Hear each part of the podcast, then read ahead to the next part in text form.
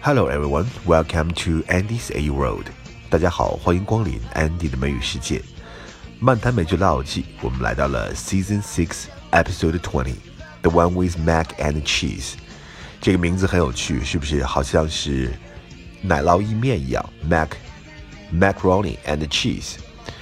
这就是周易新接的一个电视剧的名字。那我们稍后的一个对话还是跟这个名字有关的。这集里面呢，其实有很多的 flashback，就是以前出现过的场景。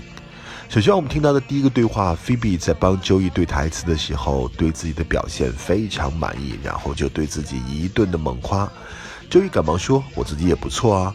”Phoebe 的回应是：“You are solid, yeah, you are just not me。”当我们夸一个人 solid 的时候，这时候我们就不把它当固体来讲了，啊，但是意思有点像了。固体嘛，很坚实，很可靠，solid man，这个人非常的 reliable and respectable，很值得尊敬，非常可靠。在口语里面呢，就表示非常棒，best of best，solid。Oh my god. What? I am extremely talented. Yeah, yeah, you're great. Okay, let's take it from. Uh, No, I mean, I was really acting my ass off. I thought I was pretty good too. Oh, yeah, you're solid. Yeah, you're just, no, me. 好，下一个对话呢，就是关于周易的这部新戏了。他这个新戏和一个机器人来搭档，他扮演的名字叫 Mac，这个机器人的 abbreviation 简称是 C H E E S E，所以这部戏就叫做 Mac and Cheese，发音和奶酪意面是一模一样的。朋友们觉得很好笑了，但是周易呢却不以为然。他说：“You know, they really lucked out that the initials spell cheese。”这里大家注意一下这个 luck out 的用法，因为这个 luck out 这个短语可以表示两种完全相反的情况。首先说 luck out means lucky，表示走运，交上好运而获得了某个东西，就可以说 luck out。I was sure I was going to miss the train, but I lucked out. The train was five minutes late. 本来我是赶不上火车了，可是我 lucked out，真走运，火车晚点了五分钟。所以 luck out here means lucky。周易在这个对话中就是这个意思，他觉得起这个名字啊，Mac and Cheese 是这部戏的一个幸运。另外呢，luck out 在一些用法当中呢，也有不走运的意思，就是注定倒霉的意思。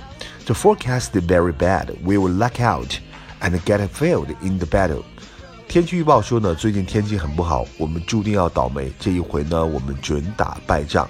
这里呢，luck out means unlucky，所以我们一定要看这个 context，才能判断 luck out 到底是什么意思。 So, uh, what's this thing you're auditioning for? Oh, it's a new TV show. Yeah, I'm up for the part of Mac Machiavelli or Mac.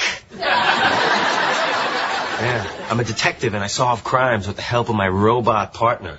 He's a he's a computerized, humanoid, electronically enhanced secret enforcer, or or cheese.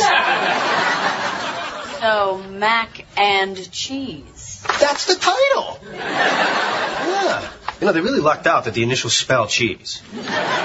That is lucky. Okay, next conversation after the audition, Joey didn't feel well. 他觉得自己参加完那个面试以后效果不好，所以在向 Ross 和 Chandler 两个朋友说起来自己可能压力很大，但是他的朋友不理解他的压力的时候，他说这样一句话：“I mean no offense, but what you guys do is very different. I don't know if you'd understand.” 他就是说我压力很大，但是你们的工作肯定很省心啊，没什么压力啊，所以他说了一句 “no offense”。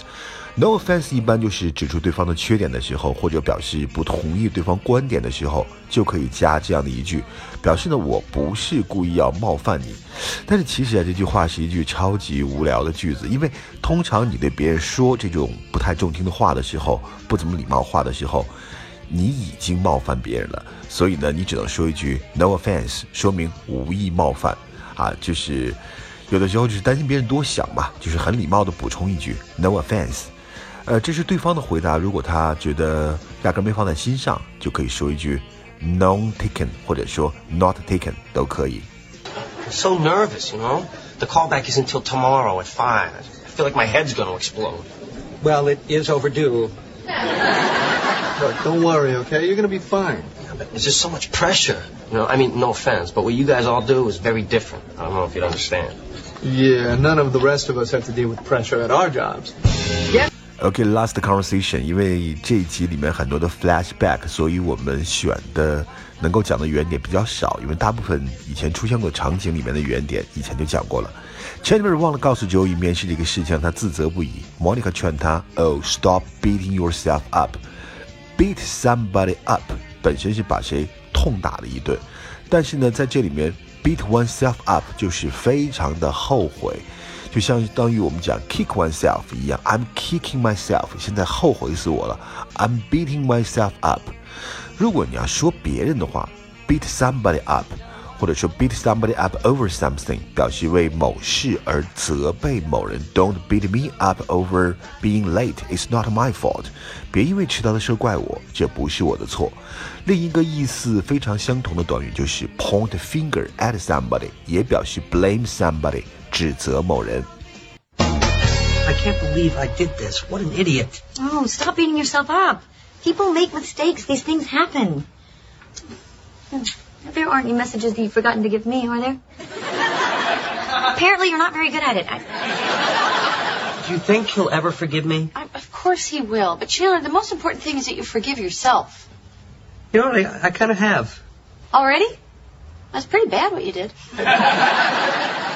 好了，因为刚才说过这一集主打的还是 flashback，回顾了以前的一些片段，啊，所以呢，新的内容相对来说比较少一点。倒是我觉得很有意思的就是他总结了 Joey 和 Chandler 这六年多来很多拥抱的镜头，我们看到这两个人真正的友谊也是非常为之动容的。OK，这就是今天的安迪的美语世界，我们下期再见，拜拜。